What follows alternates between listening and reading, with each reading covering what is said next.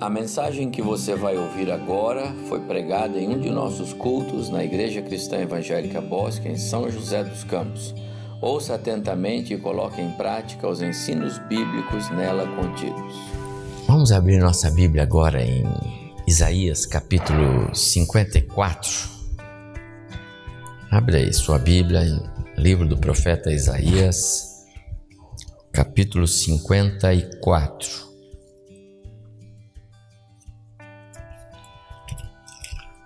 Você sabe que o profeta Isaías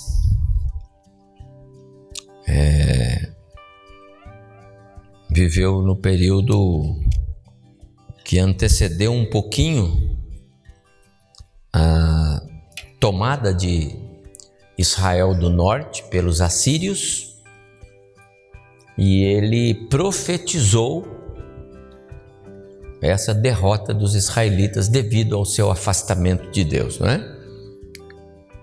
Então Isaías é um profeta que escreve advertindo a nação, chamando a nação a responsabilidade de voltar para o Senhor, porque a mão de Deus pesa.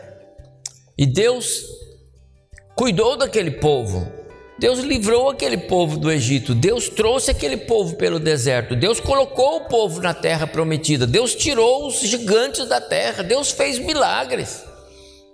E aquele povo ainda era desobediente ao Senhor, dava as costas ao Senhor. Então Isaías aparece na história para dizer ao povo: acorda, porque o Senhor é zeloso e ele corrige, porque a correção é necessária para que possamos acertar o caminho, não é? Então o livro de Isaías, ele tem muito dessa advertência do profeta, palavras do Senhor ao povo. Mas nessa parte segunda do livro, e o capítulo 57 está aqui, é, Isaías começa a revelar que mesmo nas, na, na, na braveza, na ira de Deus, há espaço para esse amor que nós cantamos no início do culto, que excede o nosso entendimento. Mesmo quando Deus está irado por causa do pecado do povo, a ira de Deus é uma ira amorosa. É aquele zelo materno que mães têm pelos seus filhos em desejar corrigi-los para vê-los no caminho certo. É uma correção regada a um amor é, inquestionável. Deus é assim. E esse amor de Deus se manifesta através da sua muita misericórdia. Então, mesmo é, num contexto em que Isaías está advertindo o povo Nesse capítulo 54, ele vai apresentar uma palavra de Deus que traz esperança, que traz alívio, que traz alegria, mesmo o povo tendo que passar por um contexto difícil. Eu achei esse texto bem oportuno para nós e eu vou mostrar para vocês por quê o momento em que nós vivemos no país e no mundo. Então vamos ao texto primeiro. O capítulo é o 54, mas eu vou ler a partir do verso 7, porque eu já fiz alguma introdução. 54, verso 7 de Isaías diz assim: Por breve momento te deixei, palavras do Senhor Deus para o seu povo Israel, mas com grandes misericórdias torno a acolher-te num ímpeto de indignação, escondi de ti a minha face por um momento, mas com misericórdia eterna me compadeço de ti, diz o Senhor, o teu redentor. Porque isto é para mim como as águas de Noé. Pois jurei que as águas de Noé não mais inundariam a terra, e assim jurei que não mais me iraria contra ti nem te repreenderia, porque os montes se retirarão e os outeiros serão removidos. Mas a minha misericórdia não se apartará de ti, e a aliança da minha paz não será removida de ti, diz o Senhor.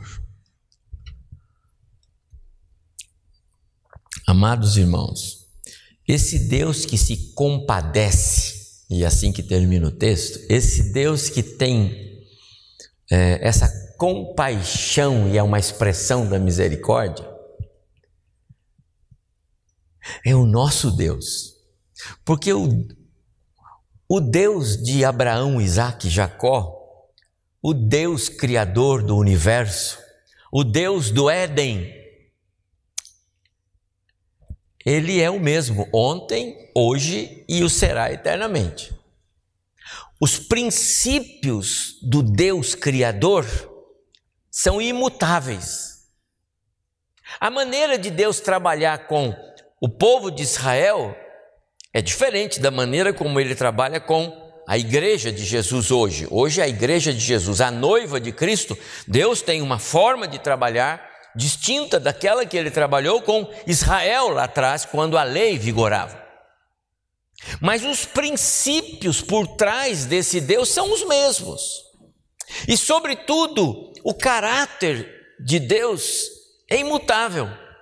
A fidelidade de Deus, ela permanece para sempre.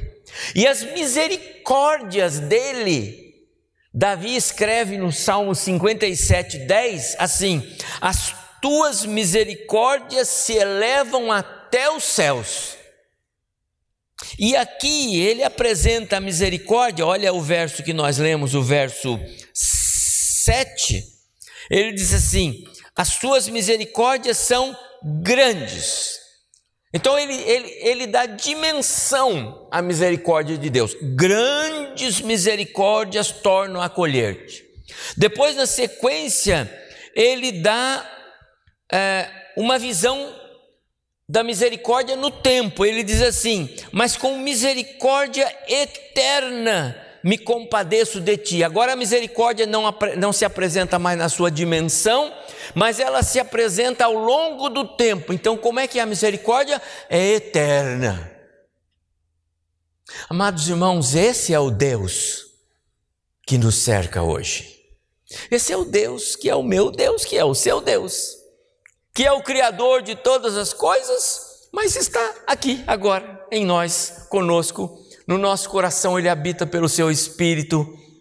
Ele fala conosco, o pastor falou aqui agora, a gente saiu para trabalhar e eu com medo, porque será que vem gente? E aí veio uma coisa no meu coração: trabalha, a obra é minha. Esse Deus que dá atenção para nós, simples mortais, pecadores, esse Deus que se preocupa com um de nós.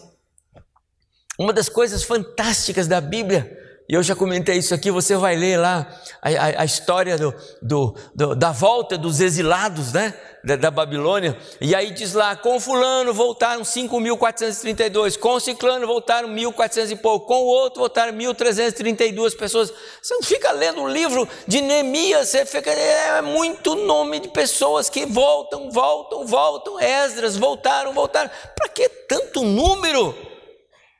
É porque Deus não é Deus de multidão, Ele é Deus de pessoas, Ele é Deus de indivíduos. Ele é Deus de corações, então ele se preocupa com um. Por isso o número está lá, 1432, 5247. Esses números indicam essa essa proximidade de Deus com seres humanos pecadores como nós. Ele sabe quanto nós somos aqui. Eu não sei. Eu posso ter um número lá no hall de membros, mas eu não sei se todos são. Mas Deus sabe. É esse Deus que Isaías apresenta ao povo dizendo assim. Esse Deus é um Deus fiel. Você viu o que ele disse aqui no versículo é, 9? Olha aí. Ele diz assim no verso 9: Como as águas de Noé, me compadeço de ti. Amados irmãos, é, o que Isaías está colocando aqui é o seguinte: as misericórdias do Senhor, que ele está dizendo que ele dá isso para nós, essa misericórdia é dele e ele dá essa, ele nos trata com essa misericórdia. Ele disse assim: é, essa misericórdia é uma promessa para você, tal qual aquela promessa que eu fiz para Noé no dia em que ele saiu da arca lá. Eu pus um arco no céu e disse: Eu nunca mais vou destruir a terra com as águas. E aquilo é um, é um, é um, é um juramento de Deus para nós, a humanidade. Aquele juramento de Deus é solene. Aquele juramento de Deus ninguém nunca vai poder mudar. E Deus está evocando aqui aquele juramento para dizer: como eu fiz aquele juramento para Noé, assim eu prometo para você que a minha misericórdia não se afastará de você. Elas são eternas, elas vão até as nuvens. Essa é a ideia do texto. E eu fiquei impactado em estudar esse texto. Por quê? Quando a gente olha para a história de Israel, ao longo da Bíblia, eu espero que você esteja lendo a Bíblia, hein? nós já estamos chegando no final do ano. Gostaria de saber quantos irmãos já puderam ler a Bíblia toda, quantos vão chegar lá com a leitura em dia, não é? Daqui a pouco está chegando, não vai deixar para correr de última hora, hein? Mas se você já passou pelos livros é, do Velho Testamento, especialmente, é, a gente percebe como o povo de Deus virava e mexia ele estava num beco sem saída, não é verdade? Quando você vê lá no livro de 1 Samuel, você encontra algumas aflições do povo. Por exemplo, quando ah, os israelitas estavam acuados pelos filisteus. Na época, o sacerdote Eli era vivo, mas muito idoso, já pesado, cansado, com problema de visão seus filhos é, um peso para ele. E os filisteus avançando, avançando, avançando. E acontece lá uma batalha lá enorme. E os filisteus causam mortes de israelitas para todos os lados. Alguém vem correndo e dá notícia para o sacerdote Eli, dizendo: Olha, os filisteus nos derrotaram. E ele pergunta: E os meus filhos? E os seus filhos morreram. E os filisteus pegaram a arca, a arca da aliança. Aí diz o texto bíblico que Eli estava sentado numa cadeira, caiu, não foi? Bateu a cabeça, o pescoço e morreu. A nora dele estava grávida. E quando ela vê aquela aflição toda, ela chega e diz que aconteceu, aconteceu isso, o homem morreu, os filisteus, o seu marido morreu. E aí ela entra em trabalho de parto, em muito sofrimento, muita dor. Ela dá a luz a um menino e as parteiras têm o trabalho de pegar aquele menino e dá tempo de chegar para ela. E antes dela morrer, ela dá um nome para aquele menino de Icabote. Foi-se a glória de Israel. Acabou. Não tem mais esperança. Não tem mais futuro. Acabou Israel. Acabou. Deus devia ter terminado com eles lá no deserto. Deixou vir aqui. Acabou aqui agora. Mas o que, que Isaías está dizendo aqui? A minha misericórdia não se aparta de você. E enganavam-se aqueles que lá estavam pensando que era o fim, porque não era o fim. Deus não terminou. Deus não terminou. Amados irmãos, às vezes nós somos iguais a essa essa mulher que deu à luz ou o povo. Às vezes nós achamos que acabou, não tem mais. E agora? Agora não tem mais, já passou. Não tem volta.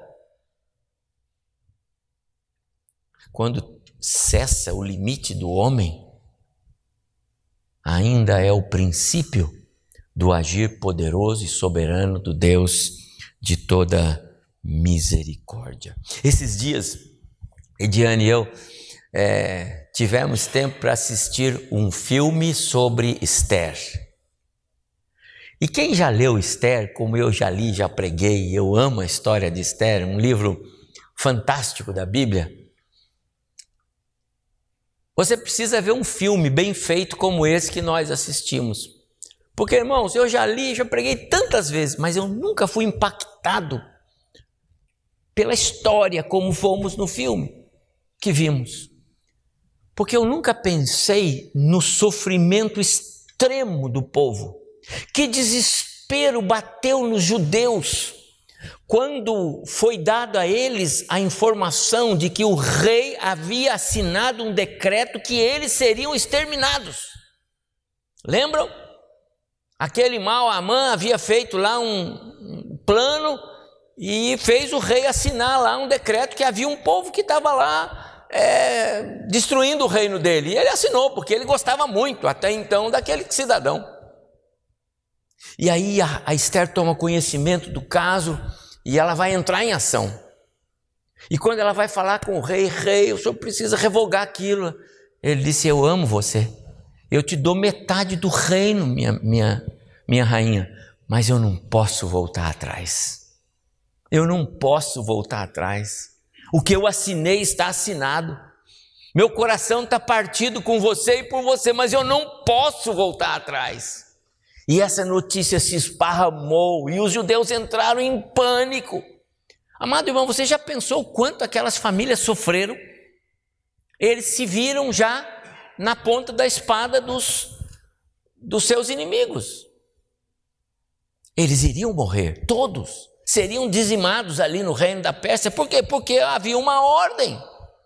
E a palavra do rei não volta atrás, e o rei foi sincero quando disse para Esther: se eu pudesse, eu voltava atrás, mas eu não posso.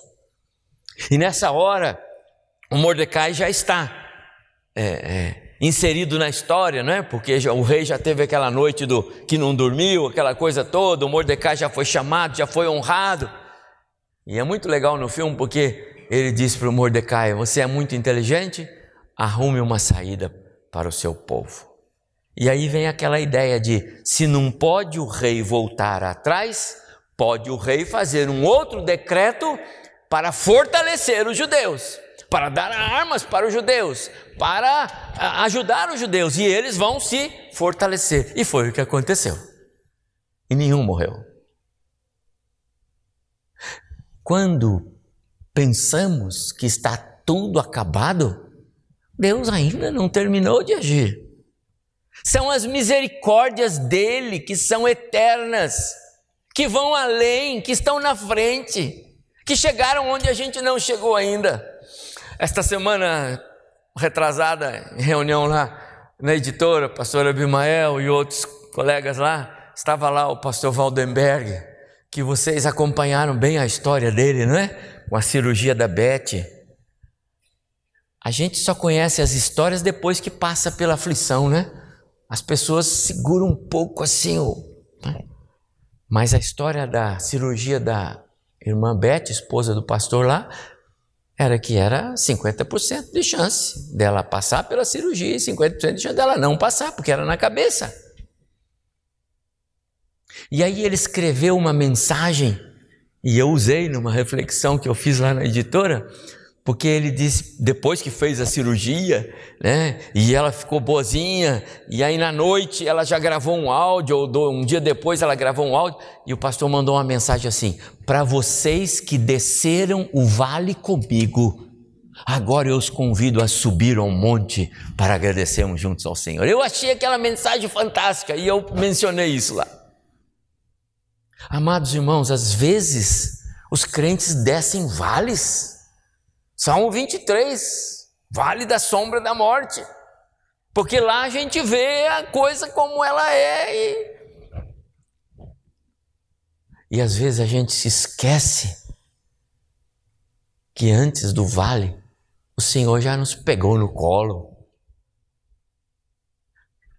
Esses dias nós estávamos, Ediane e eu, conversando com é, o Júnior, o Jonatas Júnior é o filho do pastor Jonatas, que também esteve conosco na reunião e contou a sua história, e a esposa dele, e, a, e ele contando para nós os bastidores, porque eu falei: olha, eu tive com seu pai numa reunião e ele me falou uma história assim de oração. Ele falou: ih, pastor, você não, ih, tio, você não sabe da, dos bastidores. Aí contou um pouquinho para nós.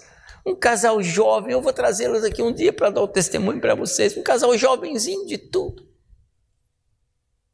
Mas eles andaram pelo vale da sombra da morte. Um bebê de um ano e três meses totalmente entubado, amarrado na cama, na maca, entrando para uma cirurgia que o médico disse: olha, é... tem de novo a história dos 50%. Pastor Jontas contou para nós que saiu andando um dia, ele mora aqui no centro, aqui na perto ali da Associação Esportiva São José. Ele saiu andando um dia, falando com Deus, orando assim, um dia lá, um final do dia, orando e buscando Deus, porque ele achava que ia perder o neto. E quando ele deu conta, ele estava entrando no Urbanova. Foi até lá orando. Vale da sombra da morte. Amados irmãos, nós passamos por, por aflições, não passamos? Nós passamos por necessidade, sim. Eu acho que há momentos na nossa história em que parece que não tem mais esperança, não é? Quantos de nós já passamos por isso? Parece que chegamos no fim. Em ocasiões assim, é que a gente precisa trazer à memória aquilo que nos dá esperança. Foi com isso em mente que é, Jeremias que viveu um período bem ruim da história, agora do Reino do Sul, né? Jerusalém, Judá. Foi por isso que depois de contemplar é, a manifestação da ira de Deus por causa de um povo desobediente, etc. E Deus diz para ele: Eu vou levar esse povo tudo para o cativeiro. Eles vão para Babilônia. O que aconteceu com os dez tribos do norte vai acontecer com ele, Jeremias, porque esse povo é assim, assim, assim. Mas quando chega lá no capítulo 3 de Lamentações, né? Jeremias é o profeta chorão.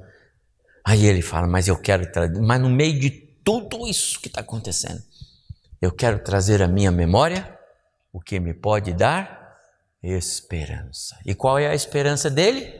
As misericórdias do Senhor são a causa de não sermos consumidos, porque elas não têm fim.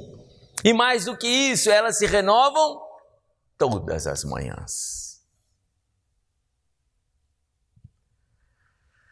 Talvez a gente esteja vivendo um dos períodos mais difíceis da nossa história, não é? Acabamos de falar aqui, ficamos dois anos sem falar, fazer escola bíblica de férias, mas escola bíblica de férias é tão sagrado para nós, tão importante. Ficamos sem nos, nos reunir por vários meses, a pandemia fez estrago no nosso meio e ainda está fazendo. Ontem, conversando um pouco com o pastor Abimael à noite aí, os números são altos. Tá certo que não tem tanta gente morrendo, mas tem. Ainda tem. A pandemia não nos deixa. E aparecem mutações e não só ela, mas também tem a varíola do macaco, que agora está assustando a, os países aí, né? Porque ela é transmissível por contato. É menos do que a outra, mas é. Nós temos a guerra lá na, na Rússia, na Ucrânia. Ah, pastor, e o que, que pega isso para nós? O nosso custo de vida as coisas que não se acertam. E no, e no, no, Brasil? Ah, no Brasil nós temos problemas que a gente vive, a violência do cenário político, mata um, mata o outro. A insegurança, o que vai ser depois das eleições? Não se sabe. O país tem uma insegurança tremenda. Eu estou parado no sinal, vê um motoqueiro com uma bolsa atrás, você fala assim: Senhor Deus, tem misericórdia de mim. Se ele para do seu lado, então você atravessa o sinal vermelho. Esses dias estávamos fazendo o balão lá, o, a rotatória lá perto da nossa casa. chegou um próximo de nós, dois, um pilotando a moto, o outro na garupa com a, com a caixa nas costas. Aí Johnny falou assim: bem, é assaltante. Eu falei: eu não sei se é, mas então vamos sair daqui, né? É, amados irmãos, nós nunca vivemos um contexto desse. Esse é o quadro. Agora, há dois domingos atrás, eu falei sobre a nossa grande esperança. Qual é? O arrebatamento da igreja. Amados, nós não somos desse planeta. Nossa, nosso passaporte já está carimbado, não é? Nós esperamos o dia que o Senhor, que vai tocar trombeta lá no céu e vamos embora daqui. Deixa os motoqueiros aí, com, dá, dá tudo para eles, né? Não, não tem nada a ver com a motoqueira, Arnaldo. Estou dizendo os motoqueiros que faz assalto, nem são os entregadores, porque há muitos honestos aí, né?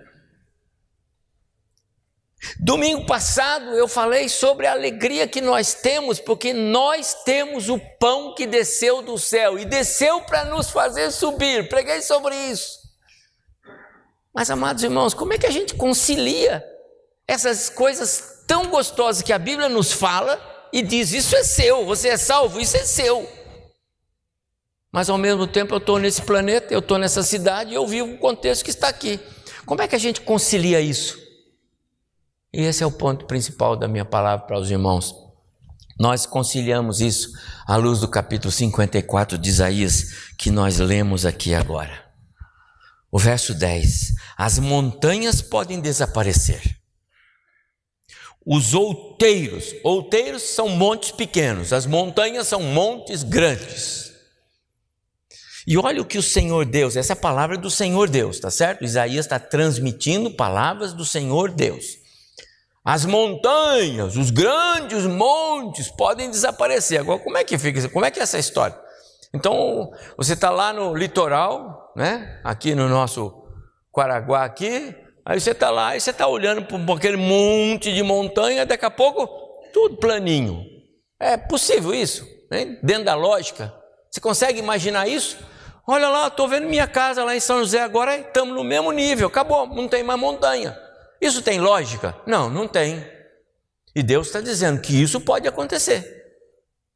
Os montes pequenos, os outeiros, podem sumir, pode sumir.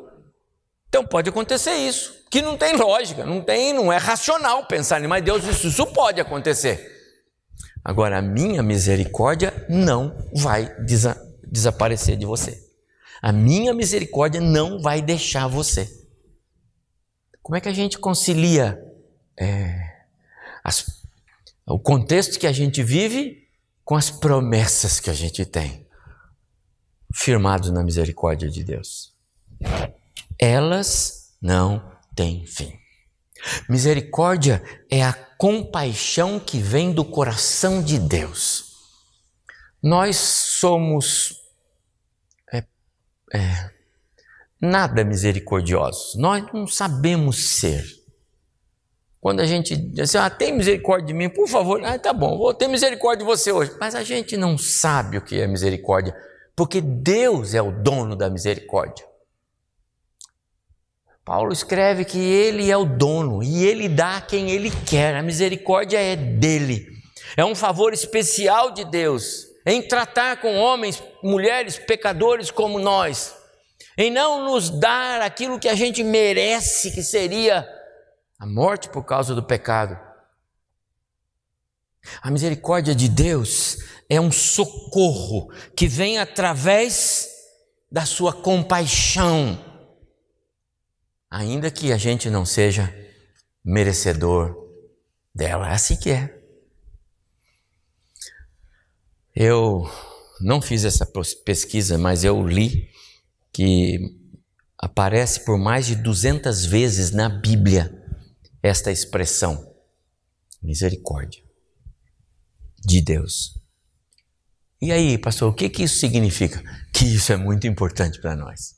Porque se Deus, na Sua palavra, comunicou conosco um dos seus atributos, Ele é um Deus de misericórdia. E Ele fez questão de que na Sua palavra, porque a Bíblia é dele, a palavra dele, aparecesse em situações diferentes, por mais de 200 vezes essa mesma citação, pode ter certeza, a misericórdia do Senhor é algo que nós não podemos perder de vista. Moisés, em Números 14, verso 19, diz assim: Senhor, perdoa a iniquidade desse povo, porque o Senhor é um Deus de muita misericórdia. Lembra? Lá em Números, Deus queria, não hum, vou mais com esse povo. Números 14, né, o povo se irou contra os espias. Ah, Deus disse: não vou mais com esse povo, Moisés. Senhor, por favor. O Senhor é um Deus de muita misericórdia, então perdoa esse povo.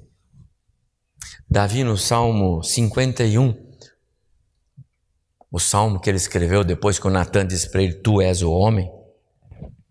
No Salmo 51, Davi diz assim: Segundo a multidão das tuas misericórdias, apaga as minhas transgressões. A misericórdia de Deus apaga a transgressão As misericórdias do Senhor pegam o pecado de nós, homens e mulheres pecadores, joga nas profundezas do, do, do oceano e Deus põe uma placa lá que é proibido pescar. E diz: Eu não vou mais me lembrar delas, das suas transgressões, dos seus pecados. Isso é misericórdia. O cego Bartimeu, lá de Marcos capítulo 10, Jesus, filho de Davi, tem misericórdia de mim. Ele podia ser cego, mas ele sabia bem encontrar, soube bem encontrar a misericórdia de Deus. Paulo, quando escreveu aos Efésios no capítulo 2, ele diz assim: Deus, tu és rico em misericórdia. Rico porque o Senhor tem muita misericórdia. Esses personagens bíblicos, amados irmãos, eles descobriram a misericórdia do Senhor na sua essência. Dependemos das misericórdias do Senhor, nós vivemos na dependência, na espera da manifestação diária. O que escreveu Jeremias é verdade, elas se renovam a cada manhã. a misericórdia do Senhor, a causa de não sermos consumidos. Como disse Isaías, grande demais, de modo que a gente não pode dimensioná-la. Seu alcance está até as nuvens e nós não conseguimos enxergar o seu fim. Mas essa misericórdia é a única saída para o pecador. Essa misericórdia foi que me salvou. Como pecador, eu estava condenado à morte. Paulo escreveu: todos pecaram aos Romanos. Na carta aos Romanos, todos pecaram. O salário do pecado é a morte. Estão destituídos, afastados da glória de Deus. Mas a misericórdia de Deus valeu para mim e valeu para você. Valeu? Valeu para você que está conosco? Você já foi alvo da misericórdia de Deus?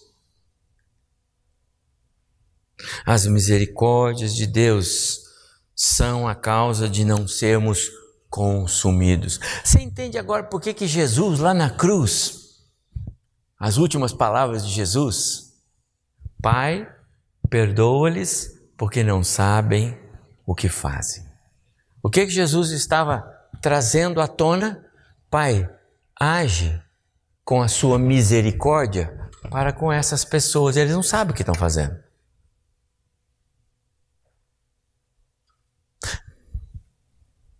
Essa misericórdia é salvífica.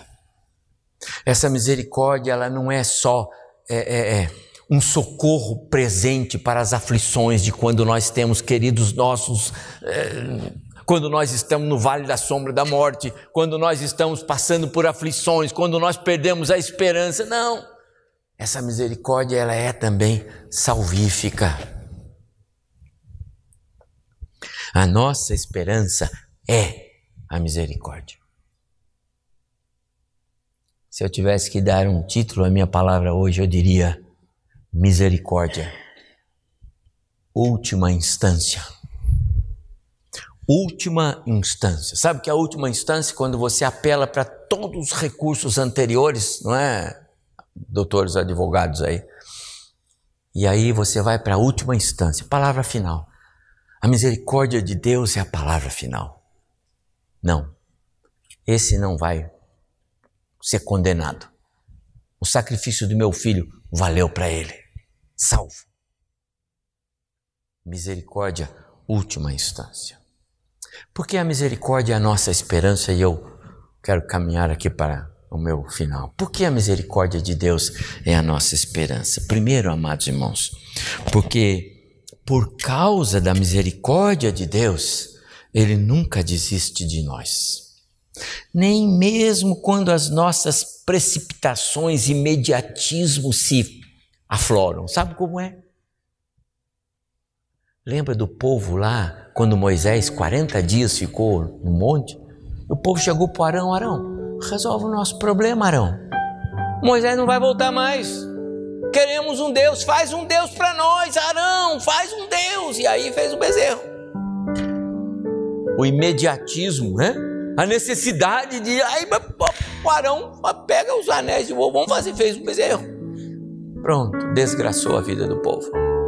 Mas as misericórdias do Senhor não nos deixam, mesmo quando nós somos precipitados, quando nós damos passo em falso, quando nós fazemos um negócio que não deveria fazer, compramos um carro que não devia comprar, fazemos um negócio de uma casa que não deveria, ah, tomamos sociedade num negócio, qualquer coisa.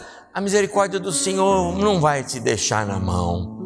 O Senhor vai te buscar, o Senhor vai lá e vai dizer: meu filho, vamos corrigir esse negócio aqui. Porque o Senhor é um Deus de misericórdia. O salmista escreve o Salmo 125: as, é, é, é, os que confiam no Senhor são como o monte Sião. O Senhor é esse Deus, essa misericórdia dele não muda. Mas também nós podemos esperar na misericórdia, porque a misericórdia do Senhor é a garantia de que nós estaremos lá no arrebatamento. Se de repente as luzes se apagarem agora, e quando você voltar no piscar de olhos, se não estiver mais aqui, a minha esperança é que não, não estejamos ninguém aqui, não é? Porque se alguém ficar, tá ruim. É porque você participou do arrebatamento. Porque você foi um daqueles que o Senhor vem para cá, meu filho, agora, já. Num piscar de olhos, num momento, não é? Os mortos em Cristo ressuscitando, nós, os, os vivos, sendo transformados para o encontro com o Senhor nos ares.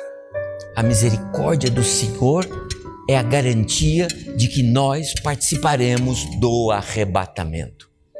Como foi com as águas de Noé, assim eu jurei. É por isso que Isaías trouxe à tona esse verso do Senhor, para garantir para nós que essa promessa de Deus nunca vai voltar atrás. Se a palavra do rei Assuero não podia voltar atrás, você acha que a palavra do seu Deus vai voltar atrás? Ele já te alcançou com misericórdia.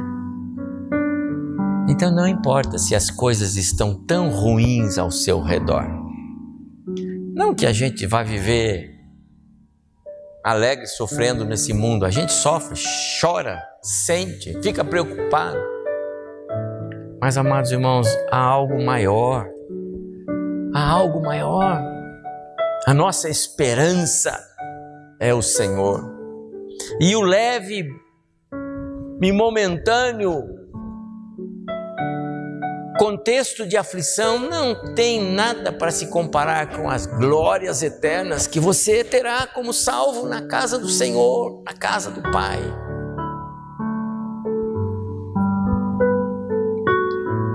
A misericórdia do Senhor é eterna, faz parte das suas alianças. Elas garantem que nós participaremos do arrebatamento.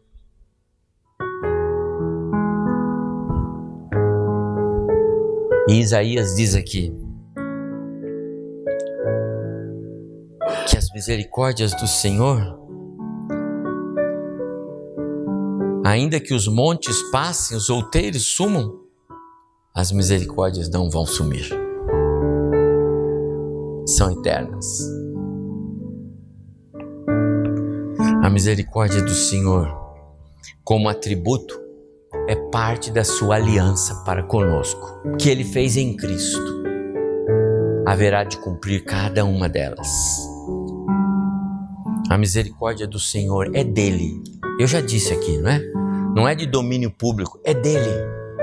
E se ele já deu isso para você e para mim, levante as mãos e obrigado, Senhor. Eu entendo a sua misericórdia. Só a misericórdia do Senhor salva. Só a misericórdia do Senhor ilumina o nosso entendimento. Só a misericórdia do Senhor traz alívio nas horas quando parece que não tem mais esperança. Só a misericórdia do Senhor pode dar consolo. Só a misericórdia do Senhor é porto seguro. Amados irmãos, entender a misericórdia do Senhor é entender quem éramos e quem somos. É entender o nosso contexto antes de Cristo na nossa vida e depois de Cristo. Nada nos fará mais ligados ao nosso Deus do que uma constante reflexão sobre a sua muita misericórdia. Quanto você conhece da misericórdia de Deus? Quanto você ora, agradece a Deus porque Ele é tão misericordioso? E quantas vezes você diz para Ele, Senhor, me faz conhecer mais da tua misericórdia? Quantas vezes nós agradecemos ao Senhor? Senhor, eu preciso agradecer de novo ao Senhor. Ela é eterna, é grande, é rica, é infalível. Você já foi alcançado pela misericórdia de Deus? Foi ela, a misericórdia de Deus, que Jesus veio a este mundo para trazer. Ele é a encarnação da misericórdia de Deus. Ele é a própria misericórdia em pessoa. E a minha oração, ao final da minha palavra,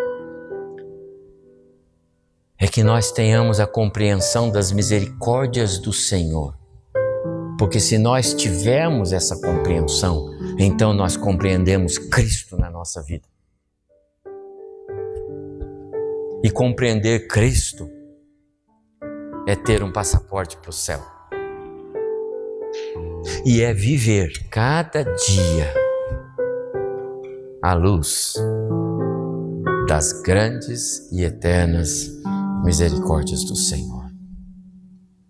Amado irmão, o nosso culto de hoje à noite não vai mudar o contexto do Brasil ao nosso redor. Não muda o contexto das eleições que vamos ter. Não diminui a violência no trânsito, não diminui. A insegurança não diminui. Mas o nosso culto de hoje à noite faz-nos ter mais esperança, faz-nos olhar para frente e dizer: Eu tenho um Deus. Ah, porque o contexto, olha o que está acontecendo. Mas eu tenho um Deus. Não é, pastor? Ele dizia ontem para mim assim: A minha esperança é o Senhor. A minha esperança é o Senhor. A sua esperança é o Senhor. E o que vai acontecer? A minha esperança é o Senhor. Quando Israel estava lá, vamos todo mundo morrer. disse, não, o Senhor vai agir. Ele age na última volta. No último cobrador de pênalti, né?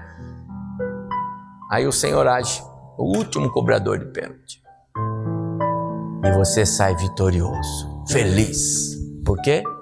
Porque as misericórdias do Senhor valeram. Que Deus abençoe seu coração, meu amado irmão. Se você entende a misericórdia do Senhor, levante as mãos e diz: Obrigado, Senhor. Faça um compromisso com Deus esta semana, todos os dias, na sua oração. Você vai evocar a misericórdia dEle e render graças a Ele pela misericórdia. Todos os dias de manhã, Senhor, obrigado, porque as suas misericórdias já se renovaram sobre mim agora de manhã. É. Faça isto. Se você fizer isto, é porque Cristo está sendo real na sua vida. E se porventura alguém não está compreendendo a palavra misericórdia na sua vida, eu quero fazer um desafio para você. Onde você está agora mesmo, nesse momento, como aquele ladrão na cruz que disse: Senhor, o senhor lembra de mim? Ele falou: Hoje, por causa da sua palavra, hoje você vai estar comigo. Se você não conhece a misericórdia de Deus, então diga: Senhor, mostra-me através do seu filho Jesus as suas misericórdias para mim. Eu quero conhecer. Eu quero conhecer, eu quero desfrutar das suas misericórdias. Eu quero também ser abençoado pelas suas misericórdias. Eu quero também ter a esperança fundamentada na sua misericórdia. Pode orar ao Senhor. Pode orar aí onde você está na sua casa. Eu tenho certeza que se você fizer esta oração, não é a sua vontade, é porque o Espírito está impulsionando você. Então Deus vai agir. É assim que é. Que Deus abençoe o nosso coração.